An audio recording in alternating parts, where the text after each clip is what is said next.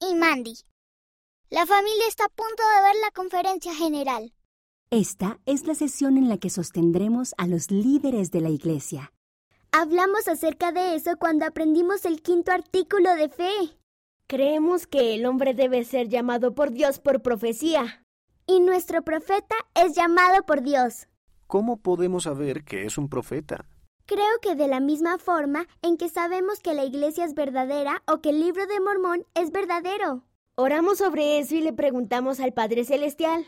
Y el Espíritu Santo nos enseñará la verdad. Poco después. Todos los que estén a favor, sírvanse manifestarlo levantando la mano derecha. Quinto artículo de fe. Creemos que el hombre debe ser llamado por Dios, por profecía y la imposición de manos, por aquellos que tienen la autoridad, a fin de que pueda predicar el Evangelio y administrar sus ordenanzas.